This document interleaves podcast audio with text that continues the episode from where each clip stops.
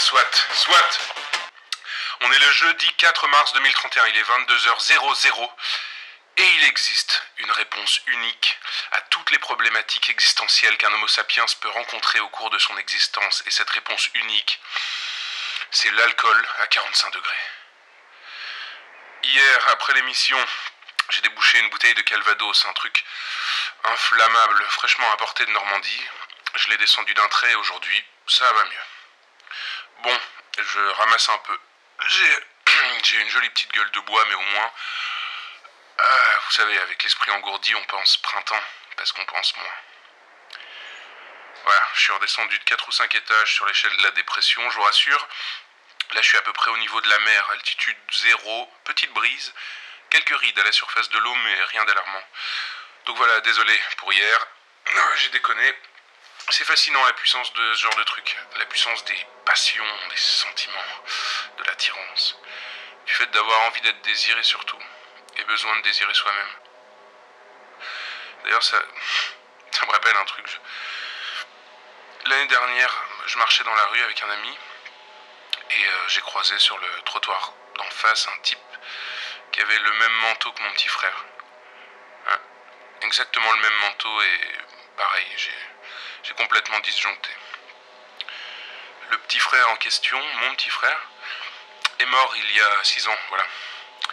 Renversé par une bagnole alors qu'il rentrait de soirée. Il avait trop bu, il marchait près de la route euh, en faisant du stop et un chauffeur est arrivé à pleine vitesse. Il l'a pas vu. Ou alors il l'a vu trop tard. La voiture l'a renversé de plein fouet et le choc l'a projeté 15 mètres plus loin sur un petit terre-plein à côté de la route. Le chauffeur s'est pas arrêté. Il a sans doute paniqué, on ne sait pas. Il a continué sa route en laissant mon frère sur le bas-côté, tout seul, recroquevillé par terre dans la nuit et le silence. On n'est pas sûr exactement, mais on pense qu'il il s'est passé au moins trois heures avant que quelqu'un remarque la, la, petite forme qui gisait dans un coin du terre-plein. À ce moment-là, la petite forme bougeait déjà plus beaucoup. On l'a emmené à l'hôpital, on a essayé, mais il était, il était déjà trop tard. Quand mes parents m'ont appelé pour me prévenir, j'ai pas réussi à leur parler au téléphone, j'ai raccroché avant qu'ils aient fini de tout m'expliquer. J'ai raccroché et j'ai rien fait. Rien du tout. Je suis pas allé à l'hôpital, je suis pas allé à l'enterrement, rien. Et depuis cette époque, mes parents et moi, on se parle plus, on s'évite. Ça doit ressembler à un syndrome classique, j'imagine. Un cas d'école pour un psy. J'ai honte de pas y être allé, ils m'en veulent de pas être venu. Maintenant, ça fait des années, le temps a rajouté un tas de briques et de ronces sur le mur entre nous. C'est trop tard. Et c'est tout. Alors quand j'ai vu ce type dans la rue avec le même manteau, il s'est passé un truc dans ma tête. J'ai déraillé, à peu près comme hier soir j'ai déraillé. Je me suis senti furieux contre moi. Tout remonté d'un coup comme une fontaine à eau qui explose subitement. Et j'ai dirigé ça contre ce pauvre type qui avait rien demandé. Je l'ai plaqué contre un mur, j'ai failli l'étrangler. Je, lui ai demandé où il avait trouvé ce manteau, à qui il l'avait piqué, pourquoi il se baladait devant moi avec cette merde sur le dos pour me narguer.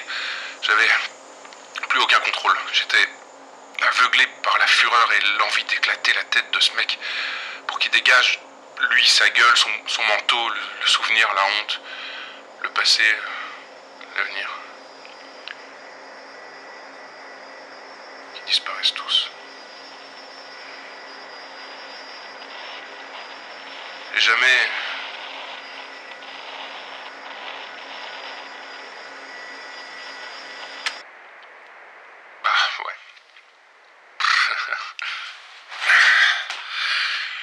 Elle est pour le mec au manteau, celle-ci.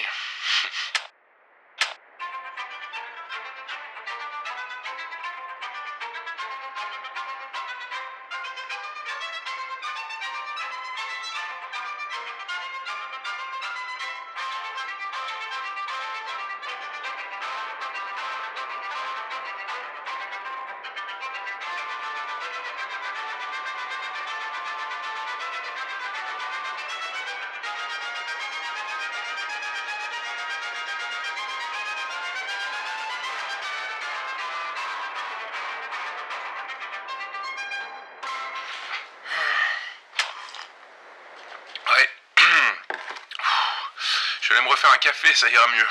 Après trois gorgées, je pense. Et donc, pas le temps pour des courriers aujourd'hui. Désolé, pas de courrier. Trois points à la place, trois trucs qu'il faut vraiment évacuer maintenant. D'abord, allez, numéro 1, le groupuscule qui se fait appeler Lumière Noire a fait un coup d'éclat avant hier soir. Apparemment, ils ont piraté toutes les chaînes d'infos privées pour diffuser un message pendant trois longues minutes avant d'être coupé. Bon, bien sûr, nulle part dans la presse on peut trouver ce que le message contenait. Hein. J'ai cherché partout, rien. Donc, si vous avez vu passer le message en question, écrivez-moi et je lirai ça demain avec plaisir. Allez hop, ça c'est dit. Sujet numéro 2. Putain, je réalise que j'ai un esprit bien cloisonné quand même. Les sujets sont rangés dans un ordre précis. J'aurais dû être comptable ou je sais pas. Sujet numéro 2, donc la tempête. Ouais, et les lumières. Faut dire, à ma décharge, que j'émerge seulement maintenant. Entre cette nana qui m'a fait tourner la tête un petit peu et mon propre euh, quotidien, disons, j'ai passé les trois derniers jours complètement à l'ouest. Ce matin, j'ai enfin ouvert un journal et putain, en fait oui, il se passe un tas de trucs dehors. Donc si j'ai bien compris, voilà où on en est. Je résume. La tempête et les lumières ont commencé en même temps, il y a genre une semaine. Depuis que la tempête est apparue, c'est vrai, le vent et les éclairs ont posé deux trois problèmes à nos réseaux de communication. Quatre poteaux électriques arrachés, euh, quelques quartiers plongés dans le noir. En termes d'alerte euh, apocalypse, on est au niveau zéro, à peu près, voilà.